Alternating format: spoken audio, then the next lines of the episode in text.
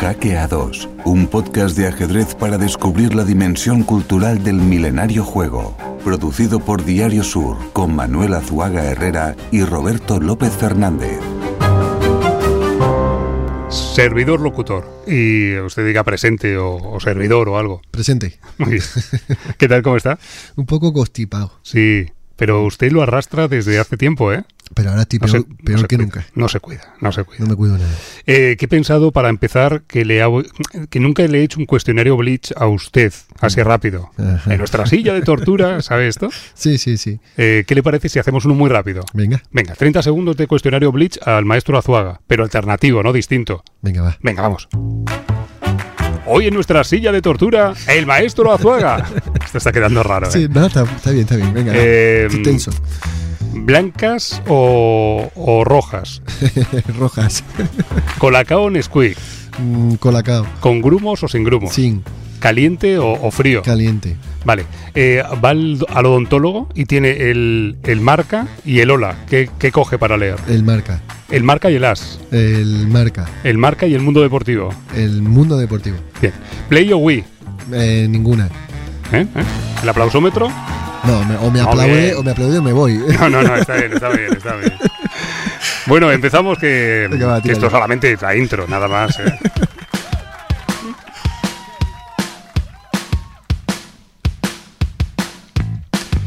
Programa número 14 ya, ¿eh?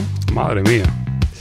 Señoras y señores, niños y niñas, hola, hola, amigos, amigas del tablero, bienvenidos a una nueva partida semanal. Bienvenidos a Hackeados, tu podcast favorito de ajedrez. Con todos ustedes pido un fuerte aplauso, eh, menos a los que estéis en el coche, para el maestro Azuaga. ¿eh? Hola Azuaga, ¿qué tal? Aplaudiéndome. Porque he contestado muy blitz. ¿eh? No, no, lo ha hecho muy bien, ¿eh? No es fácil esto. Ah, me, me estaba muy tenso. Yo tampoco conocía las preguntas, ¿eh? Se un poco de mérito se- también para mí. Se te ha notado. Bueno, hoy, si, si le parece, Roberto, vamos a jugar una, no sé, una defensa francesa. Me parece muy bien. Porque vamos a hablar de, de- de un personaje, Nathan Sharansky, el Mm. disidente soviético, que pasó nueve años en una cárcel siberiana, acusado de alta traición. Y la defensa francesa, luego veremos por qué, tiene, tiene su justificación en esta historia, ¿vale? Vale. Así que nada. Hola, la, ¿no? La defensa francesa, ¿no? Bueno, pero habrá más, ¿no? Sí, le he puesto ahí un diagrama con la defensa francesa para que Sí. vea la variante. Aquí ¿eh? lo tengo, aquí lo tengo. ¿Eh? Voy a, voy a ir en- estudiándolo. Vale, las negras juegan, ¿no? Sí, claro. En su primer movimiento eh, es 6. Eso es. Luego veo que hacen D5 Muy bien. Y después en su tercero golpean con C5. Eh, Exacto, esa es la variante que vamos a jugar, Vale. ¿vale? La variante del avance. Bien, bien, bien, pues Así que nada. apúntelo para el. Vale, vale. sí, esto lo he sabido yo, lo sabéis vosotros seguro, ¿eh? Lo incorporo, ¿eh? ¿Y mm, qué más tendremos hoy? ¿A quién tendremos en nuestra sección en Roque Corto? Bueno, me tengo muchas ganas, pero muchas, muchas, de hablar ¿Mm? con uno de los grandes maestros más poderosos del tablero del circuito internacional, don Miguelito Santos. Ole. Y en la sección Jaque Captura Amenaza, nuestro maestro Luisón nos hablará de los entresijos que existen en relación eh, la relación entre los entrenadores y los analistas y los grandes maestros. El otro día ya hablamos de esto, pero no os perdáis ese minuto de gloria de Luisón porque eh, el tema es canela fina. ¿Alguna cosa más? Bueno, yo creo que para poner un cierre de lujo en la gran diagonal vamos Mm. a tener un saludo muy especial con acento y sabor a mateche. ¿Así? Sí. Vale. Eh, entonces, con todo y con esto podemos empezar. Venga, va. Pues señoras y señores, bienvenidos. Empezamos. Cuentos, jaques y leyendas.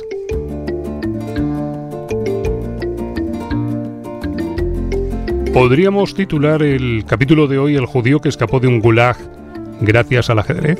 Eso es, sí, vamos a hablar de Charansky y, y el titular le viene, le viene tal cual, ¿no? Vale. Es literal. Bien. En la máquina del tiempo sí le voy a pedir, Roberto, que, que esta vez eh, no, no viajemos, eh, es que me despeino. O ¿Qué sea, no viajemos tanto tiempo porque me despeino. O sea, cuando la active, póngale el modo el modo, ese ¿Modo de rápido? speed, ¿vale? Vale. Por favor.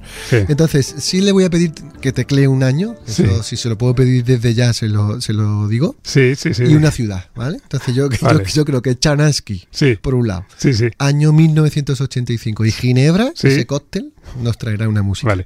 He puesto velocidad de reproducción a la máquina del tiempo por dos. Venga, ¿Vale? por venga, favor. venga. Mire qué rápido. Sí, mucho Eh, eh, mejor. ¿Cuándo ha dicho entonces? Que no me ha quedado claro, perdón. 1985, ¿Pero dónde? Ginebra. Ginebra. Venga. Pues estamos en Ginebra, Azuaga 1985, ¿eh? Bueno, pues estamos ahí en Buen ese, año. en ese tiempo, en ese lugar, y el presidente estadounidense Ronald Reagan y el líder del Partido Comunista de la Unión Soviética, por supuesto, Mikhail Gorbachev, recién llegado al Kremlin, se reunieron en la ciudad suiza de Ginebra con el propósito de darle un giro de 180 grados, Roberto, a las tensas relaciones que aún sostenían en el tablero internacional los dos bloques. Y fíjese lo que le dijo Gorbachev a Reagan. El mundo nos está mirando. Eh, si no me equivoco, esta célebre cumbre, maestro, digamos que hoy, hoy ya se considera como el principio del fin de la Guerra Fría y a los efectos el comienzo de, de la llamada perestroika. Exactamente. Bueno, pues en aquel célebre encuentro de Ginebra hubo dos detalles que pasaron por alto. ¿Dos detalles? Dos detalles. Yo tengo aquí uno, y es que Sí, el primero. la cita se celebró exactamente el 19 de noviembre, que es una fecha sagrada en la historia del noble juego, porque fue el mismo día, pero en 1888, que nació el genio cubano José Raúl Capablanca. Bueno, pero eh, no, no es más que una mera coincidencia, ¿no? Bueno, sí, pero bueno, venía, Ah, que le ha venía- gustado. venía al caso, ¿no? Bueno, el segundo, el segundo, el segundo detalle. Sí. Este sí que tiene su peso histórico, su peso geoestratégico, Sí. y es que el presidente Reagan instó en privado a Gorbachev a que pusiera en libertad como gesto de buena voluntad al activista judío, nuestro personaje del día, Nathan Charansky. Ujú. Eh, Charansky, eh, quien en la década de los 50 había sido un niño prodigio del ajedrez. Bien, pues en 1977, unos años antes, Charansky fue encarcelado en la prisión de Lefortovo, acusado de trabajar para la CIA y de alta traición a la patria. La prisión de Lefortovo era algo así como, como una especie de Guantánamo eh, de la época y soviético, ¿verdad? Sí, bien, no lo había pensado, pero sí, una especie como de Guantánamo con la hoz Sí. y el martillo. Y ha dicho usted que nuestro protagonista, Nathan Saransky, ex niño prodigio del ajedrez, era judío. Eso es. Eh, creo que deberíamos abrir un, un paréntesis y explicar la compleja situación judía en aquellos años, allí, en la Unión Soviética. ¿Podríamos irnos al año 1967, por ejemplo? Venga, Venga. me voy a meter, ¿vale? En la musiquín. Venga, y esto me parece Klezmer, ¿no? Muy bien, bien traído. Bien, pues en 1967, tras la guerra de los seis días entre Israel y la coalición árabe que lideró Egipto, muchos judíos solicitaban el visado para abandonar la Unión Soviética. A la inmensa mayoría de estos judíos se les denegaba, Roberto, este permiso bajo el argumento de que en algún momento, no tenían ni que demostrarlo, ellos habían compartido información muy sensible que ponía en riesgo la seguridad nacional. Ujú.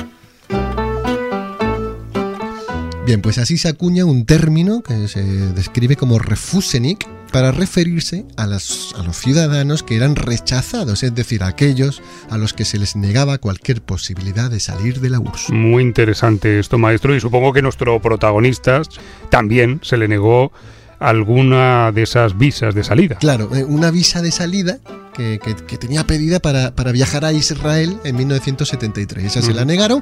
En cambio, a su esposa Avital sí que le concedieron la, la, la venia administrativa. ¿no? Bueno, pues este episodio empujó a Chanansky a convertirse en portavoz del grupo Moscú-Helsinki, que para nuestros oyentes hay que, hay que mencionar que era una organización que velaba por el cumplimiento de los derechos humanos en el territorio soviético. Así las cosas, Roberto, el nombre de Nathan Chanansky asomaba, se lo puede imaginar, en Sí. el centro de la diana política de los agentes de la KGB. Tengo aquí una nota que dice que el director de la KGB, Yuri Andropov, creía que la lucha por los derechos humanos era parte de un amplio complot imperialista, textualmente, para socavar los cimientos del Estado soviético. Ole tú, ahí es nada. ¿eh? Los derechos humanos importaban, ¿eh? Sí, sí, sí. Bien, pues el 15 Madre de, de marzo de 1977, en un apartamento de la calle Gorky en el centro de Moscú, detienen a Chanansky. A empujones lo metieron en un coche y se dirigieron a la prisión de Lefortovo que antes nombrábamos. Ujú. Fueron ocho policías, ni uno más ni uno menos, los que metieron así a empujones a, a nuestro protagonista. ¿no? Bueno, pues los delitos por los que se arrestó a Charansky eran nada menos que crímenes castigados con la pena de muerte. Uf, qué mal rollo, ¿no? Sí, pena de muerte, ¿eh? Ojo.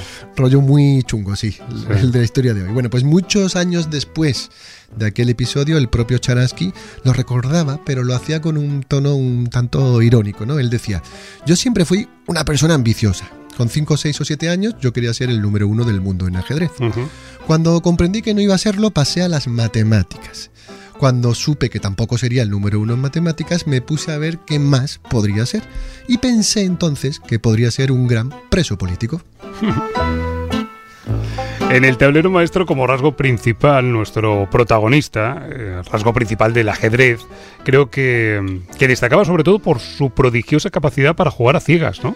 Eso es. Nathan aprendió a, jugar al ajedrez con su padre, se llamaba Boris, un tipo que además era periodista muy culto, con quien había repasado eh, los textos clásicos de Homero y de Virgilio. ¿eh? Ahí, es nada, ¿no?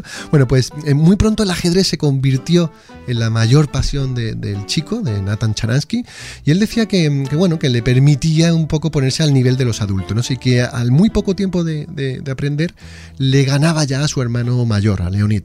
Así que empezó a buscar rivales fuera de, la familia. Con 14 años, Roberto Chanansky se proclamó campeón de ajedrez de Donetsk, que era su ciudad natal, y el chico destacaba sobre todo, como dices, por su prodigiosa habilidad para jugar partidas a la ciega.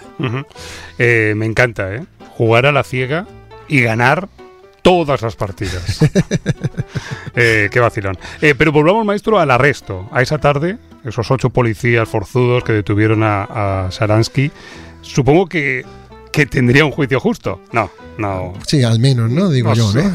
no, creo que Pinta que no, pero.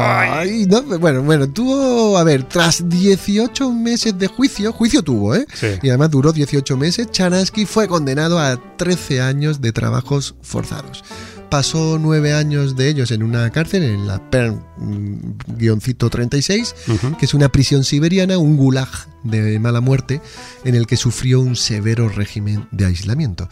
Y durante más de 400 días lo encerraron en celdas de castigo. Madre mía. Imaginaos, 13 ¿eh? años de, de, trabajos forzados, 9 años allí en la prisión siberiana, en el Gulag, 400 días encerrado en una celda de castigo. Uf. 400, ¿eh? Sale a año y pico, ¿no? Bueno, Complicado, sí, sí. Todo esto eh, eh, está escrito por el mismo Charansky en un libro autobiográfico ¿no? que, publicó en el año 89. Cuenta todos los detalles de su cautiverio, cómo sobrevivió a la tortura de, los interrogatorios. Y es una lectura de verdad estremecedora. ¿no? Mm. En un pasaje escribe unas líneas Charansky en las que le otorga a su terrible situación un sentido muy ajedrezado. Y mira, le tengo ahí puestas las líneas, Roberto. Sí, entenderá y entenderá eh, por eh, es ese sentido ajedrezado del, que le hablo. ¿no? ¿Leo? Venga. Venga, venga. Dice, en la mesa de mi celda comencé a analizar una variante de la defensa francesa, mi apertura de ajedrez favorita. Su característica distintiva es que las negras abren con el peón de rey, pero avanzan solo una casilla en lugar de las dos habituales, por lo que ceden el centro e invitan a su rival a montar un rápido ataque. Pero aunque las negras están expuestas a una fuerte presión durante los primeros movimientos, eventualmente tienen los recursos para armar un contraataque exitoso. Si puede resistir el ataque inicial de las blancas, la perspectiva de las negras son excelentes. Qué bonito, ¿no?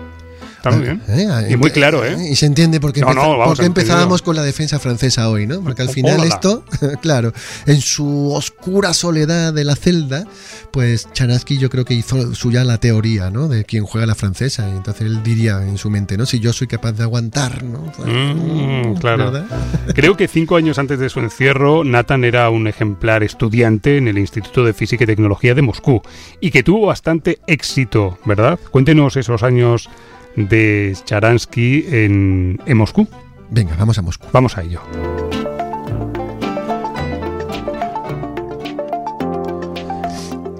Pues así fue, ¿no? Es decir, cuando era un ejemplar estudiante en el Instituto de Física y Tecnología de Moscú, Charansky escribe una tesis que se llama, ojo, porque el, título es un poco así como que larguito, mm. eh, abro comillas, simulación del proceso de toma de decisiones en situaciones de conflicto con base en los finales de ajedrez.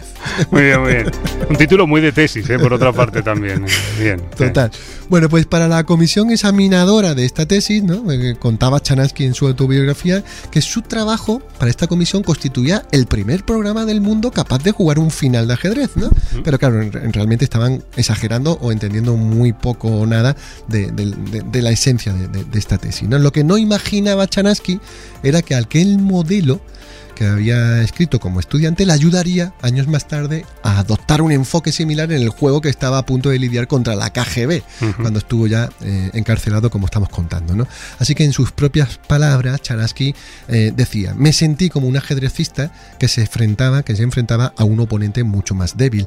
Ellos hicieron exactamente lo que suponía que debían hacer y yo que conocía de antemano todos sus movimientos, sus advertencias y sus amenazas, sus intentos de chantajes, sus halagos y sus promesas.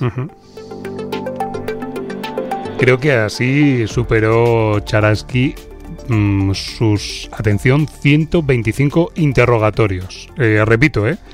125 interrogatorios. Sí, una Madre mía, que, que, complicado todo, ¿eh? ¿Usted me ha sometido a un cuestionario Blitz sin aviso? No, 400 días en la celda, ahora 125 interrogatorios. Sí, total. Madre. Bueno, finalmente el 11 de febrero de 1986, Nathan Charansky, nuestro protagonista, se convirtió ya por fin en el primer prisionero político liberado por Mikhail Gorbachev. ¿Mm? Charansky fue intercambiado por espías soviéticos en el, puente de, en el puente de Brook eh, en Berlín. El famoso puente de los espías, ¿no? Eso sale en una peli de, Spielberg. Exacto, ese, es el mismo puente, ¿no? Spielberg lo cuenta con, otro intercambio anterior, pero Charansky estuvo también ahí presente, ¿no? Bueno, pues numerosos medios gráficos de todo el mundo cubrieron este intercambio y hay una imagen muy icónica, Roberto, un retrato que simboliza un nuevo tiempo en el que vemos a Charansky escoltado por el embajador estadounidense en Alemania, Richard Barth. Lo primero que hizo Charansky fue viajar a Israel para encontrarse con su esposa, recordará, que estaba allí, a Vital, quien había estado luchando en el frente diplomático ¿no? para lograr la liberación de su marido. Y cuentan, cuentan que Chanansky, nada más verla, dijo aquello de perdón por llegar tarde. Ole. Eh, casi casi estamos terminando la, historia, pero eh, permítame porque le hemos puesto un nombre al último capítulo. A ver qué le parece. ¿eh? ¿Podría ser el caballo de H1, por ejemplo? Vale, sí. Vale, pues a este capítulo último de la historia de hoy le llamamos el caballo de H1. Sí, está muy bien puesto ahí el título, ¿eh? porque, a ver, sucede que una vez que ya fue liberado Chanansky en octubre de 1994, nada menos que Gary Kasparov ofrece una exhibición de partidas simultáneas en Tel Aviv. Por allí estaba Chanansky, que era uno de los 20 rivales del ogro de Bakú, y Chanansky logra hacer tablas contra, contra Kasparov, ¿no? Y aún hoy Kasparov recuerda aquel encuentro con algo de, decepción, que porque no sabe cómo, cómo empató aquella partida, ¿no? Bueno, pues dos años más tarde, en Jerusalén, mm. en otra exhibición de simultáneas, Chanansky derrota a Kasparov, ¿no? Mm. Entonces, bueno, por aquel entonces eh, Chanansky ya era ministro de Comercio e Industria de Israel en el primer gobierno de Netanyahu, oh. que fue una figura política ya por aquel entonces con la que fraguó nuestro personaje una estrecha relación de amistad. Eh, ¿Puede ser que nuestro protagonista jugase con negras, su apertura favorita? A ver si lo adivino la defensa francesa. Exactamente, para, para esa, muy bien Roberto. Eh, bien, bien, pues para, para, esa derrota que, que aplica Kasparov, eh, pues jugó precisamente la, apertura que estamos hoy, ¿no? Teniendo como fondo la, la, defensa francesa. Bueno, pues Kasparov y Charansky se hicieron muy buenos amigos, tanto dentro como fuera del tablero. En 2018, ya un año mucho más reciente, en el exclusivo restaurante Cipriani 25 de Broadway, en Nueva York, se celebró un acto de despedida a nuestro personaje, a Charansky, que era el presidente saliente de la agencia judía. ¿vale? Bien, pues al encuentro acude gente como George W. Bush, el primer ministro israelí, Netanyahu, y Gary Kasparov. ¿no? Bien, pues como regalo sorpresa, Kasparov le había pedido a un compositor de ajedrez ucraniano que diseñara un problema en homenaje a la vida de Chanansky. ¿vale? Entonces, sobre un tablero, Kasparov le mostró a su amigo Nathan Chanansky la posición y le dijo, Chanansky, Sí. juegan blancas. Sí. Y en la esquina de H1 ¿Eh? aparece un caballo, un caballo blanco Oh. encerrado. Un caballo que simbólicamente representa a, a nuestro protagonista, a Charansky, en su celda de aislamiento, ¿no? Eso, y le tengo ahí puesta la imagen, luego Sí, sí, la estoy vamos a intentar colgarlo de alguna manera, ¿vale? Cuando, cuando subamos este, este audio de podcast, para que los oyentes puedan ver que el caballo desde H1 no puede saltar a la casilla F2, tampoco puede hacerlo Claro. a la de G3, Claro, está- claro. está ahí como en su gulag, ¿vale? Es verdad. Y ni siquiera los módulos informáticos más potentes del mundo son capaces de dar con la solución. Pero hay, amigo, solución AILA. ¿Sí? Sí. ¿Sí? Pues hasta aquí la historia de hoy, esta historia que hemos titulado El judío que escapó de un gulag gracias al ajedrez. Cuentos, jaques y leyendas.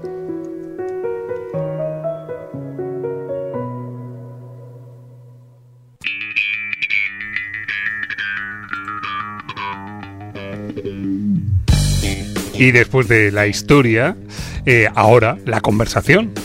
Eh, ¿Sería tan amable, maestro Azuaga, de hacernos un perfil de nuestro siguiente invitado, por favor? Por supuesto, íbamos a hablar, lo decíamos al principio, con Miguel Santos, gran maestro andaluz, nacido en Utrera, uno de los jóvenes con más talento del circuito internacional, le decía, y valga el apunte cultural, tataranieto de don Miguel de Unamuno. Ole. Eh, Miguel, ¿qué tal, amigo? ¿Cómo estás? Eh, muy buenas desde, el, desde Hackeados. Un saludo, ¿qué tal estáis? Encantado Gracias de estar por, aquí. gracias por atendernos. Eh, antes de nada, Miguel o Miguelito, que, mm, que ¿cómo te...? Eh, como, como, te- eh, como sentáis más libre. No, no. Vale. Eh, Como surja, Roberto, como vale. surja. Bueno, yo voy a empezar llamándote Miguel, porque te tengo en, en, Ya, en- alta, en alta estima. Oye, empecemos, Miguel, por, por este, este último apunto, eh, apunte curioso de, de que seas tataranieto del gran filósofo, pensador y escritor Miguel de Unamuno. No sé si en casa habéis tenido esto presente, si a pesar de los años te ha llegado algún legado ajedrecístico por parte de, la familia, Miguel. Eh, creo que en ese sentido ha sido más casualidad total. Es verdad que mi padre sí que sabe jugar al ajedrez, sabe, bueno, mover las piezas y sí que ha jugado eh, algunas veces, mi madre realmente no. Pero la manera en la que descubrí el ajedrez, digamos que no tuvo realmente que ver nada con esto. Ajá. Bueno, pero, pero sí que hay un linaje ahí, ¿no? Aunque sea eh, hereditario, quién sabe, ¿no? Si viene en el código genético o no, ¿no? Eso ya no, Algo, no sabemos, claro, ¿no? quizás la primera vez que vi el ajedrez, pues me dio por ahí por eso, ¿no? Eso lo sabremos, supongo. Bueno, vamos a, a- a- a- a empezar despejando una, una duda que, que- que muchos aficionados al ajedrez tienen y, y te la vamos a hacer así a bocajarro. Eh, Miguelito, eh, ¿estás medio activo, medio retirado? Es decir, ¿cómo, cómo definimos tu situación deportiva con, con esto del juego del ajedrez? Eh, pues es una buena pregunta porque ni yo sé bien la respuesta y diría que ahora mismo eh, estoy un, no sé, un 25-30% activo de lo que solía estar antiguamente, digamos. Ajá. Antes jugaba unas 100 partidas, 110 partidas por año, era lo normal, los años que está más activo, y ahora estoy más bien entre unas 25-35, lo que tengo planeado, lo que hice el año pasado y lo que seguramente acaba haciendo este. Ajá, 25-35 al año, muy bien. Otra de las cuestiones que, que a bocajarro quería soltarte antes de que luego ya fluya la conversación es que, bueno, pues la gente también se ha quedado gratamente sorprendida al conocer que eres el segundo de Fabiano Caruana, segundo en el ranking FIDE, al menos en el freestyle chess que se acaba de jugar, ¿verdad? Y que no le fue nada mal a Fabiano, por cierto. Llegó a la gran final, aunque luego, pues, bueno, cayó finalmente derrotado por, por Carlsen, ¿no? ¿Cómo surgió la posibilidad de ser el segundo de Caruana, eh, Miguelito? ¿Y cómo ha sido la experiencia? Pues bueno, realmente fue, fue pura pura casualidad. Nosotros, bueno, eh, en el antiguo eh, campeonato por el título mundial entre DIN y Nepo, eh, pues estábamos comentando, tanto Divis, Pepe y yo estábamos en casa de Divis, pero resulta que justo Fabi también estaba en Madrid para comentar en inglés. Ajá. Y por casualidades y por términos, cosas de logística y tal, lo más sencillo para que él comentase en inglés era que también comentase desde la casa de Divis. Ajá. Entonces, bueno, pues después de las partidas íbamos ahí a bueno, comentar un poco las partidas, íbamos a cenar y así fue como nos conocimos y bueno, jugamos algunas partidillas, comentábamos las líneas y bueno, pues así fue un poco como al final acabó surgiendo todo medio de casualidad. ¿sí? O sea que, que, le gustó, lo que, lo que te escuchaba en las líneas y variantes que tú proponías, algo, algo le gustó, ¿no? De ti. Algo vio. yo supongo que hay que preguntárselo a él. se, lo, se lo, preguntaremos. Por lo, menos, por lo menos no fue terrible, puedo decir que no fue terrible. Oye, eh, Miguel, te hemos visto muchos vídeos junto a Rey Enigma, pero hay quien dice, y aquí me voy a, lo sé, me voy a meter en un terreno pantanoso, pero yo creo que la gente quiere saber, hay quien dice que no deja de ser un truco para la gente, para que la gente dude sobre si, si tú mismo, como muchos creen, eres Rey Enigma. Eh, ¿Qué hay de cierto en todo esto? ¿O qué podríamos decirle a los aficionados, a los oyentes que, que nos están escuchando sobre esta asociación? Eh, por favor, eh, ya sé que es la pregunta sálvame. Eh, yo, como siempre, todo lo que puedo decir sobre eso es que es un gran enigma y lo seguirá haciendo muchísimo tiempo. Sí que sí, sí que sí. ¿eh? Me ha parecido la respuesta perfecta. Bueno, Ya.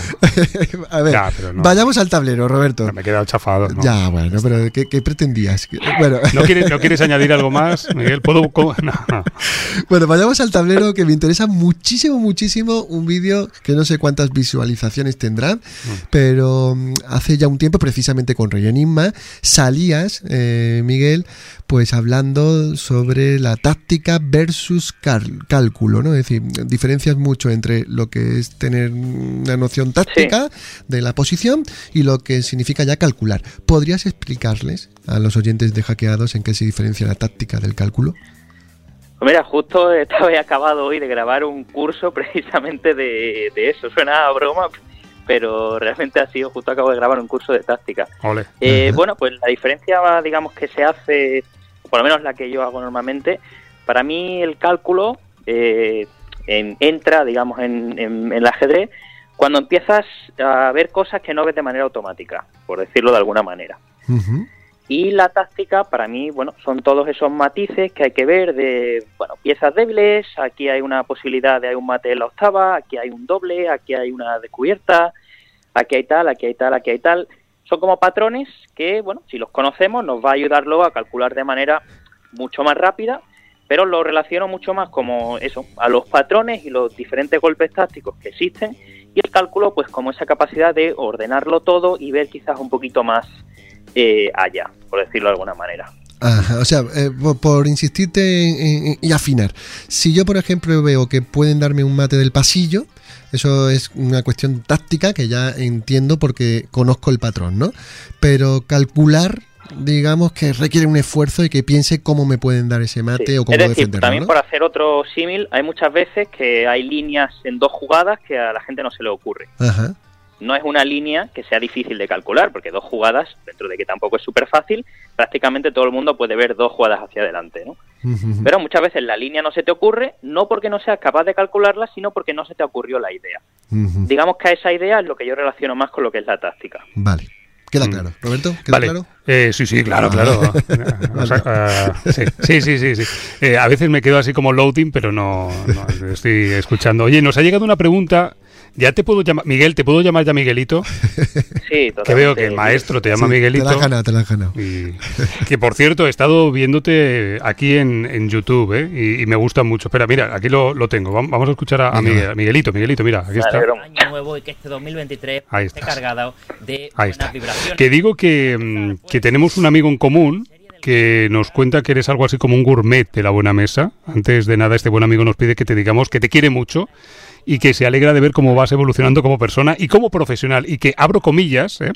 eres una de las personas que más futuro tiene dentro del mundo del ajedrez español, cierro comillas. No sé si puedes adivinar de quién se trata o mejor te hacemos llegar eh, su pregunta como pista. ¿Qué, qué prefieres? Eh, no tengo ni idea. Por, a ver, por lo de el que me gusta la comida, tiene que ser alguien que me conoce. sí, que me conoce Eh, claro. mucho. Porque no es una cosa que se pueda sí, saber. Es, es amigo, es amigo tuyo. Sí, Y nuestro. Supongo que será Divi. sí, Divi, Eh, Divi, bien, sí, bien, sí, bien, sí. bien. Era Divis. Bien, y la Es pregunta Divis. y la pregunta es, considerando que eres un gran gourmet, ¿podrías eh, mencionar eh, mencionarnos tres comidas de diferentes partes del mundo que te hayan parecido espectaculares? Esa es la pregunta de Divis. Esa es la super pregunta. ¿eh? Vaya pregunta más aleatoria. Random, más sí. aleatoria por Total. parte de, de. Esperábamos, esperábamos más nivel también por parte de Divis, Eh, el mismo. Chuletón en Argentina, Bien, una. me parece buena manera de empezar. Eh, es que claro, tiene que ser de sitios que haya ido, pues te puedo decir que me gusta la comida de tailandesa, pero si no he ido a Tailandia pues tampoco tiene mucha gracia. ¿no? Sí, no queda, no queda bien. Eh, claro, decirte pasta en Italia también suena demasiado cliché, es verdad que es, que es una locura. Te puedo decir helados en Italia, Vale. que suena menos Chul- cliché. chuletón, Sí. luego helado. Chuletón Argentina, helados Italia Sí. y... A ver, a ver. Esto, aquí, aquí. Aquí, aquí Divis, has, aquí has Di- hecho tope, ¿eh? Aquí Divis te la ha jugado, ¿eh? Has hecho tope. Pues es que, que es una pregunta muy aleatoria. Yo es que también la comida española me gusta mucho en general. ¿Te puedes decir el cachopo que se toma Divis debajo de su casa y con El eso ya... cachopo, cachopo astur- eh, asturiano, la verdad es que Venga, vaya, ya, venga, pues ya Yo está, Este verano estuve por ahí, me más de uno, de dos y de cinco. Ha sido la pregunta que más te ha costado, ¿eh? Total, total. Madre mía. Joder, con mucha diferencia, claro, que las demás no tengo que pensarlas. Oye, déjame que repase un poco a los oyentes de- del programa, que estamos Sí. hablando con Miguel Santos Roberto, Sí. pero que, Ro- que- que Miguelito... Miguelito. eh, en, en el año 2013 ya se proclamó campeón de España sub-16 en Salobreña, aquí cerquita, Hmm. desde donde emitimos, digo. Eh, en 2019 fue cuarto en el Mundial Juvenil y perdió la última ronda en Nueva Delhi y, y por poco consigue No se me olvidará a mí esa partida. Ya, me imagino, me imagino. Y que con España, en el Campeonato Mundial de Ajedrez del año 2022, que se celebró en Jerusalén, Miguel Santos consiguió la medalla de plata individual. Es decir, estamos, estamos ante uno de los mejores jugadores de- del circuito nacional, sin duda, y también del internacional. ¿no?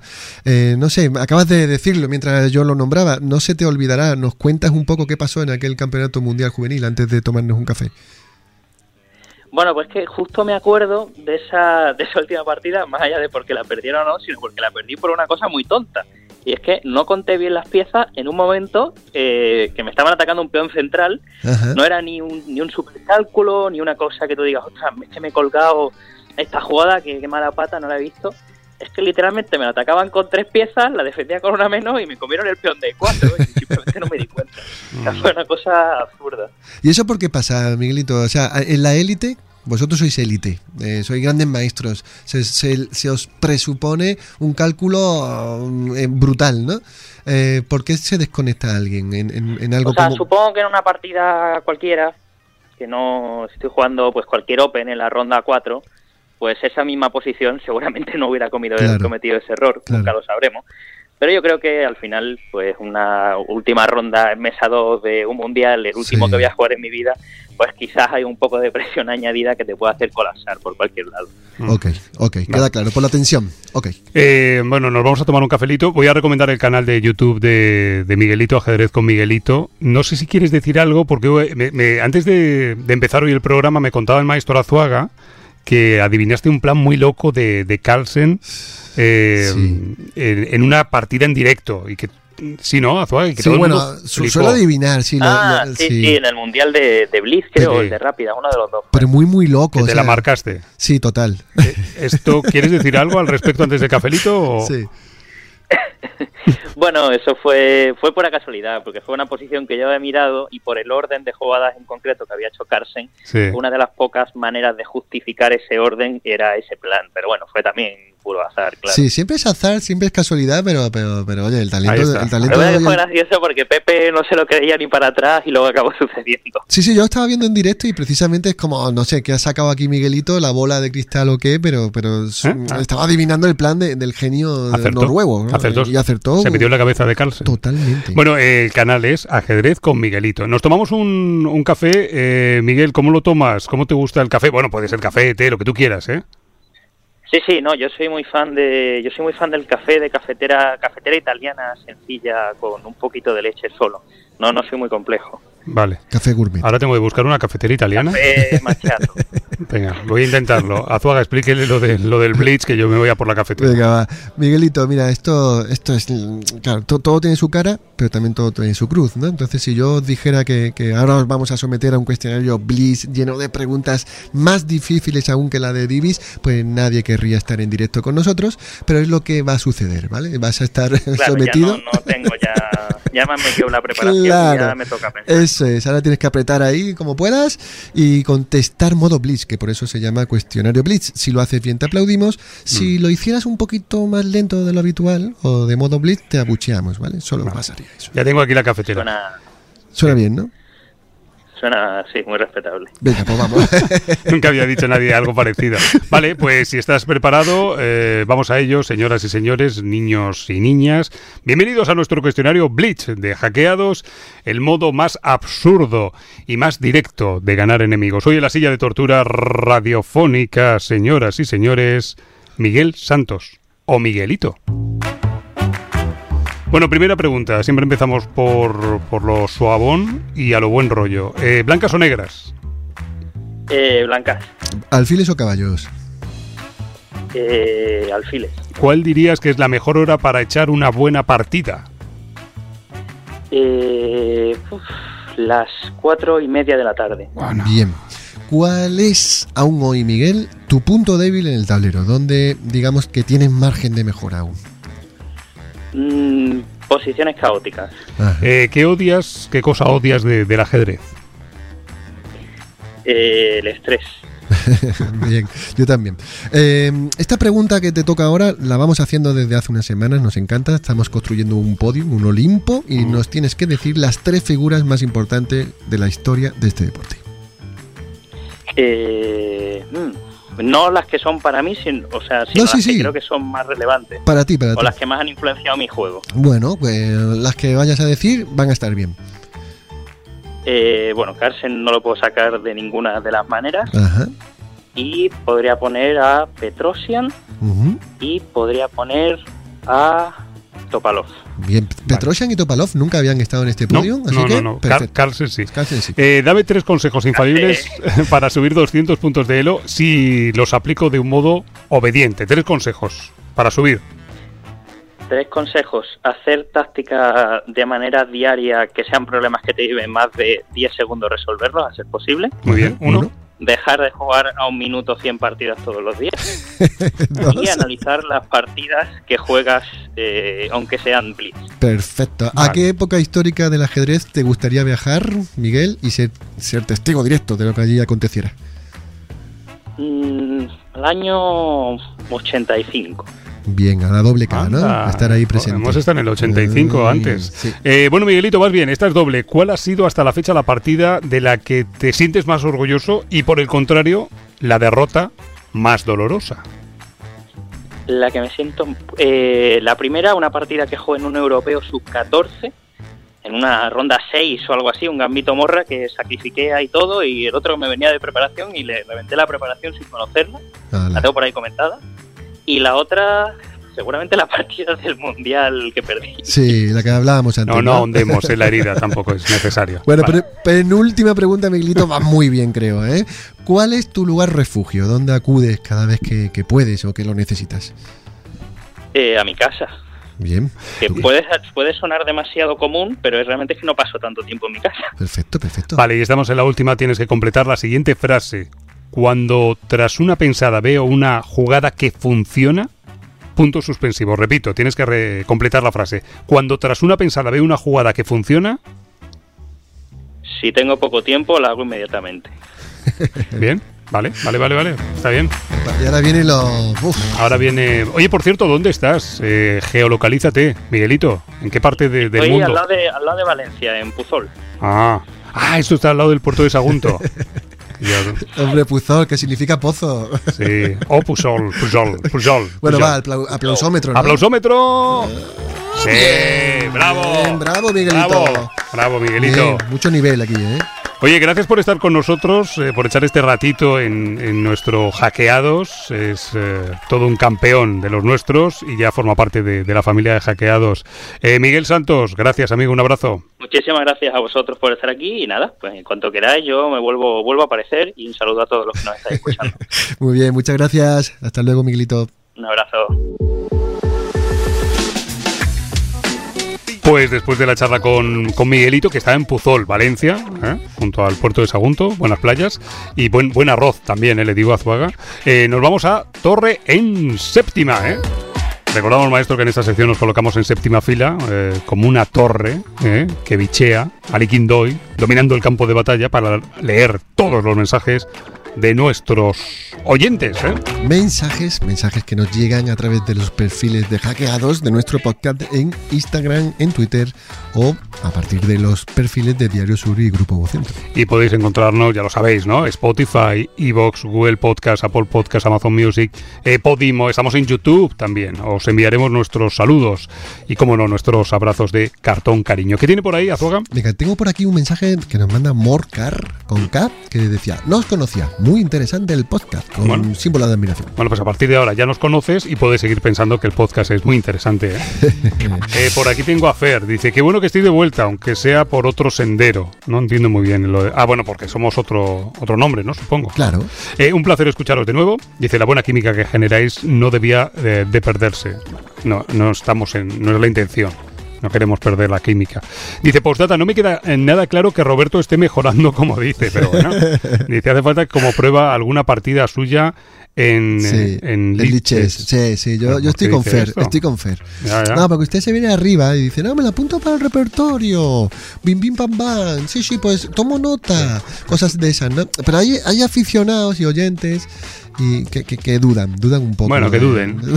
Que duden, ya está. No, No, pasa nada. no, debería dar su usuario del Chess y, y probarlo, pero bueno, ya, ya llegará el día. Fer, me queda con tu cara, ¿eh? Y con tu nombre. Vale. Bueno, Agustín Piñeiro que nos decía, felicidades por el programa, un placer escucharos cada viernes. Bien.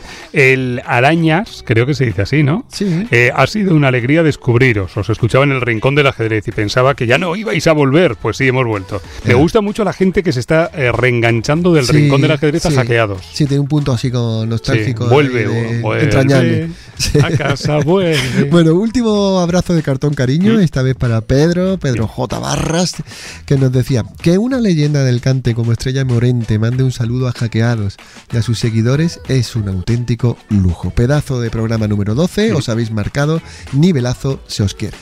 Eh, lo hemos comentado en privado. ¿eh? Sí. El 12, el de Morente, si no lo habéis escuchado, 12. Sí. escucharlo porque es, es de decreto ley, es para entrar a vivir. ¿eh?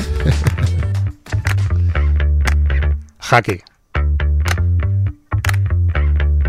Captura. Amenaza o los consejos del maestro.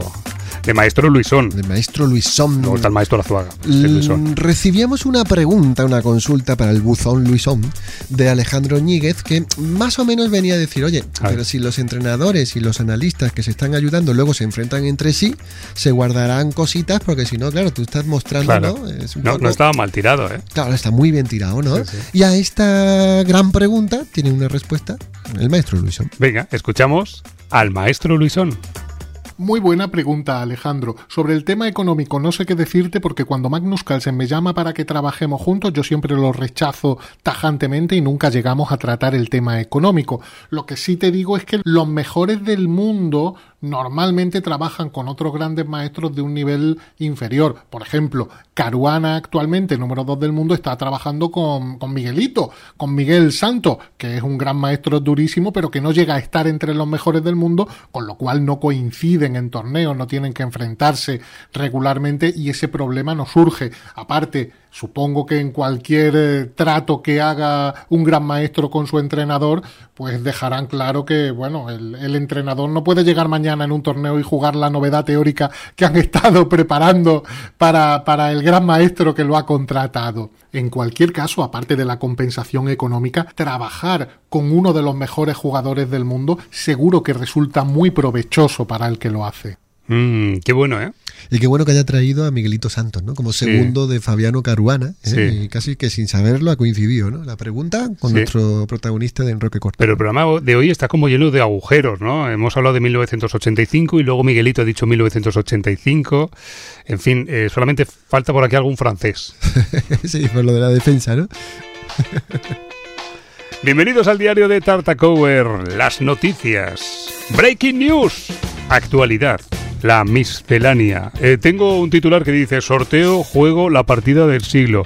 Eh, entre comillas, recordemos el sorteo. Claro, porque habíamos dicho que íbamos a dar el nombre del ganador ganadora. Y ya sabéis, estamos sorteando para la, la audiencia de- del podcast Hackeados un juego de mesa que no de rol, ¿eh? que está inspirado en el mítico duelo en Reykjavik entre Boris Spassky y Bobby Fischer. Muy chulo, ¿no? Bueno, pues vamos a dar un poquito más de plazo, una semana más. si Una parece. semana, una semana. Pero una más. Una más. ¿Vale?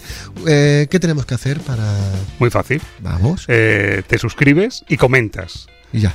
Comentas y te suscribes. Pero las dos cosas, no vale una. Hay que hacer las dos cosas. Suscribes y comentas. Vale, es que me he suscrito y no me ha tocado. No, no, no, no vale. Porque no has comentado. Comenta. Es que comenté, pero no me ha tocado. Suscríbete, suscríbete. suscríbete, hombre de Dios. Suscríbete, que además es gratis. O sea que- Venga, vente, vente. Vale, una semana más, ¿vale? La semana que viene ya el sorteito, que me gusta. a mí. Venga. Eh, segundo, dice el titular, dice, artículo interesante de en Chessbase, dice, el artículo se titula Las anfetaminas mejoran el rendimiento ajedrecístico. Eh, ¿Acaso las anfetaminas mejoran el rendimiento ajedrecístico, Azuaga? Claro, esa sería la pregunta, ¿no? Recomiendo a los oyentes de, de Hackeados que busquen este artículo interesantísimo en Chessbase. Y, y la verdad es que lanzamos la pregunta, ¿no? Es decir, mm, ¿usted qué cree, Roberto? O sea, ¿podríamos mejorar nuestro rendimiento en el tablero eh, con base a una toma de sustancias, no sé, anfetamina hemos dicho en el titular, pero por ejemplo la cafeína? Mm, o el modafilino. ¿no? Claro, Por porque. Porque al final estimulas el sistema nervioso central Mm, y esto puede hacer mejorar tu estado de vigilia o tu Mm. nivel de alerta, ¿no? Eh, por tanto, tu capacidad de concentración, pero a lo mejor necesitas más reposo, Roberto. Oh, es un temazo, ¿eh? Yo creo que esto lo podíamos tratar un día, ¿eh? Ajedrez y drogas. Pues venga, no, lo- lo digo en serio, ¿eh? Yo- sí, sí, sí, pues lo, lo hacemos así, La ¿vale? Yo- dosis, la dosis. Yo, me la apunto dosis. aquí que tengo un doctor Esto, muy cualificado Apunte, y hacemos apunte. un programita un día para hablar de Vale. ajedrez, anfetamina. Que digo yo que habrá que tener en cuenta la dosis y los efectos secundarios también, en fin. Pues nos lo apuntamos, Venga, ¿vale? Ajedrez y drogas, próximamente. Y ahora la gran diagonal, la sección más elegante de este Hackeados. El saludo de un personaje del mundo del ajedrez eh, y una pregunta. Eh, ¿a, quién, ¿A quién vamos a, a escuchar hoy? Ay, ay, ay. Decíamos al principio que teníamos preparadísimo un saludo muy especial con acento y sabor a mate. Sí. Bueno, pues se trataba de nuestro gran amigo, ya estuvo por aquí, Alejandro Oliva. ¿Ah, sí? ¿Nos ha dejado un saludo y una pregunta? Desde entonces. Pues venga, vamos a escucharle. Hola amigos, querida audiencia de Hackeados.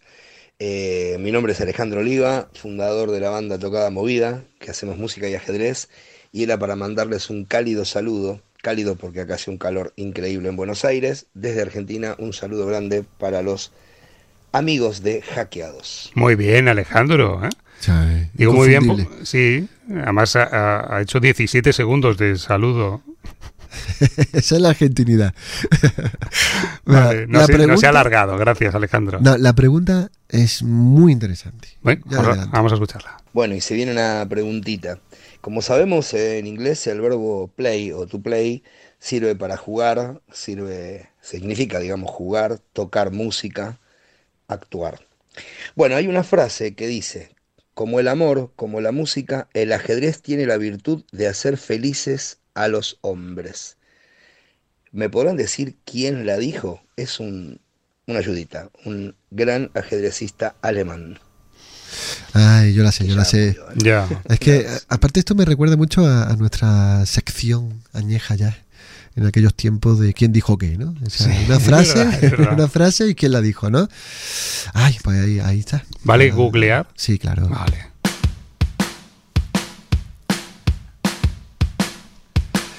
Pues hasta aquí el programa de, de hoy, ¿eh? Em, un programa lleno de agujeros, de rendijas y de salidas de emergencia que nos han conectado, han conectado unos con otros. Eh, programa número 14, así que el siguiente será el 15, como la canción 15 años tiene mi amor, ¿eh? Azuaga, ¿quiere decir algo más si no le despido? Mm, Despídame, aunque ahora fuera de antena le preguntaré por cuál era la secuencia de la defensa francesa para que Fer y el resto de la audiencia pues, se quede tranquilo sobre, sobre tu nivel. Bueno, pues eh, ahora me pregunta. No tengo ningún problema. Vamos, vamos. Ninguno. Vamos, ahora se lo cuento todo. Esto es una cosa, vamos,